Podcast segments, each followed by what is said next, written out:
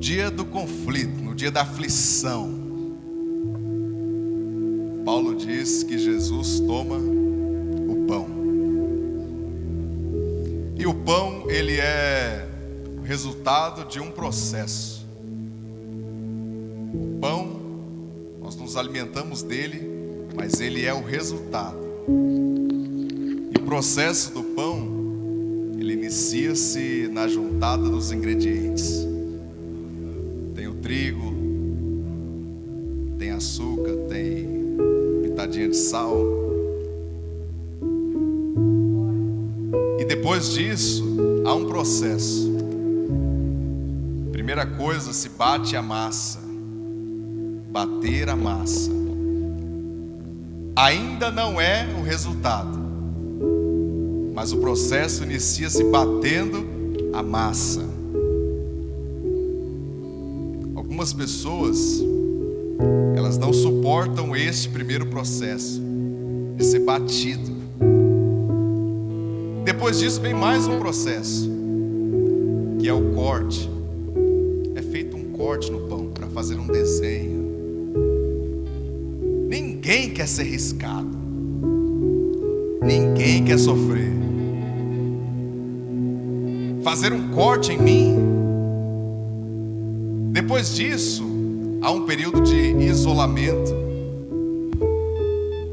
Porque para o pão sair no resultado que precisa, ele precisa ficar por um período isolado, descansando.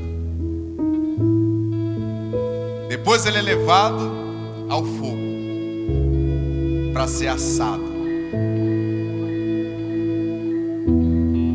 Nós comemos resultado de alguém. Nós sempre comemos do resultado que uma pessoa oferece, mas nós não sabemos qual é o processo que ela passou para entregar aquele resultado. E aí, naquele dia que Jesus mais precisou, o dia que ele poderia ter chutado o balde, ter chutado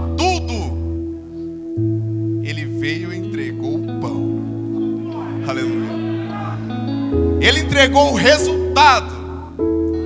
Jesus não ficou de conversinha, mas eu fui batido, eu fui riscado, eu fui isolado, eu fui colocado no fogo.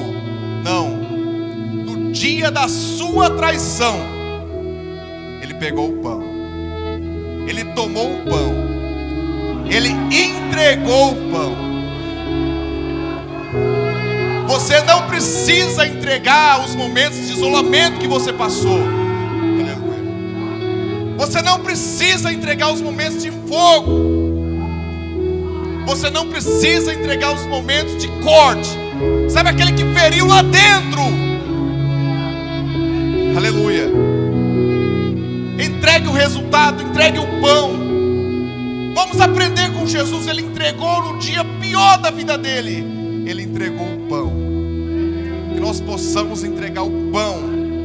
Que nós possamos ser pão para alimentar as pessoas que vêm até nós.